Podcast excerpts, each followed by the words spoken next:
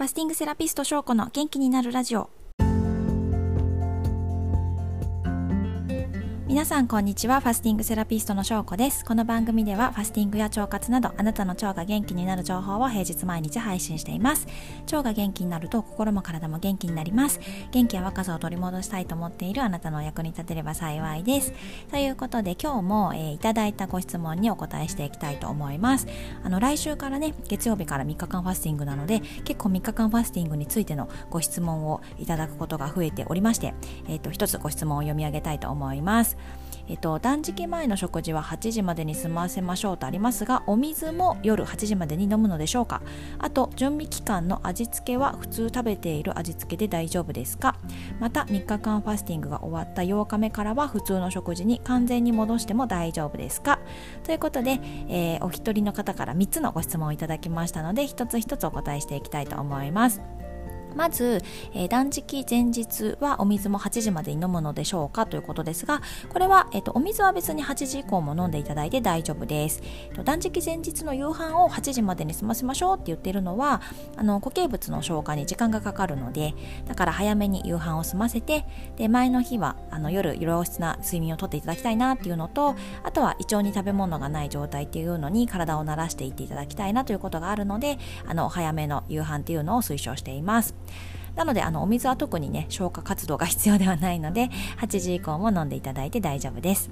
でちなみにですねあの8時っていうのはざっくりあの寝る2時間前みたいなところを目安に伝えているところなのであの私なんかはですねもう子供たちと一緒に9時にはお布団に入ってあのそのまま寝てしまうということもあるのでそういう場合は夕飯は19時までに済ませるようにしています。はい。じゃ次のですね準備期間の味付けは普通食べている味付けで大丈夫ですかっていうご質問ですねこれまあ普段どういった味付けをされてるかにもよりますけどもあのファスティング期間中は化学調味料とか生成されたお砂糖での味付けはなるべく避けていただいてであの無添加のお塩とかお味噌とかお醤油を使った味付けを心がけてください。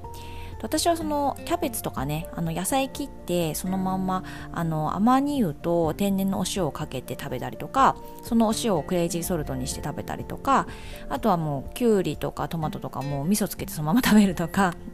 あとは豆腐もあのごま振って醤油かけて食べるとかなんかそういうね手のかからないそしてすごくシンプルな味付けをするようにしています。あとはですねだしもですね市販のだしのね元みたいのだとあの化学調味料とかお砂糖が入っているものが多いのであの無添加のだしを使うことをお勧めしています。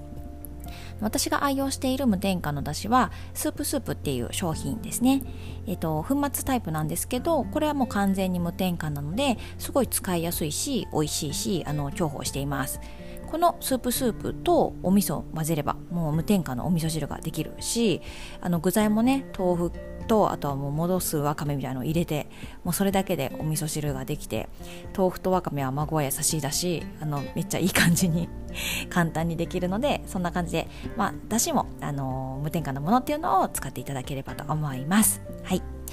で、えっと、最後3つ目ですね。3日間ファスティング終わった8日目。はい、7日間で終わるので8日目からは普通の食事に完全に戻しても大丈夫ですか？っていうねこれめっちゃいい質問です。本当にありがとうございます。えっとこれね理論的には別に普通の食事にあの戻していただいて大丈夫ですよ。あのそのためにねちゃんと2日間回復食っていう期間を設けているので別に大丈夫です。なんですがあのせっかく1週間のファスティングを経験されたのなら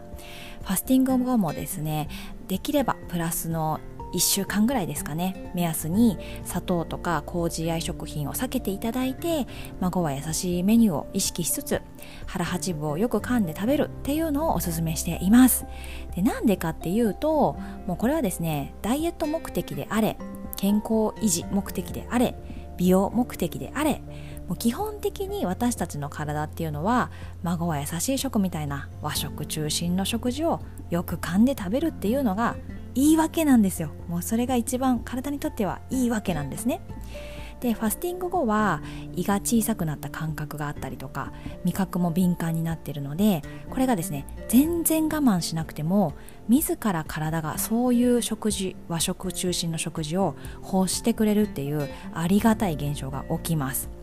なのでその感覚をすごく大事にしていただきたくってなんかこう腸の声にね耳を傾けてっていうとちょっとなんか 気持ち悪いかもしれないんですけどこう腸が欲する腸に優しい食事をせっかくなら引き続きしてあげていただくといいなと思います。でこのねファスティングによる体質改善とかダイエットが成功されている方は本当に皆さんやっぱりこの腸が欲するものを感じるっていうことが上手になっていてで回復食の2日間だけじゃなくってその後の食生活がやっぱり良くなってるっていうのが特徴的だなと思っています。でとはいえねあの自分の感覚を感じつつそして自然と脂っこいものとか甘ったるいものが食べたくなるっていうのはそういう時は来ると思うので あの普通に人間だものっていう感じなのでそういう時が来たらあのその感覚を大事に食べてもらっていいと思います。で私もですね1週間もすればもうめっちゃお酒も飲みたくなりますしスイーツも食べたくなったりしてあの楽しく飲み食いはしているのでなんかそんな感じでねとりあえずやっぱり終わって直後はせっかくいい感じのいい感覚がまだ残ってるのでそれをこうぶっ潰さないように 大事にしていただいてこの自分の感覚大事にしてで自分の体が喜ぶ食事をしてであの自分のなんかこう自分がご機嫌でいられるっていうのが一番腸にとってはいいなと思うので、うん、そんな感じにしていただきたいなと思います。はい。ということで、えっ、ー、と、いただいたご質問にお答えさせていただきました。少しでもご参考になれば幸いです。今日も最後まで聞いていただいてありがとうございます。また明日も聞いてもらえたら嬉しいです。ではでは、失礼します。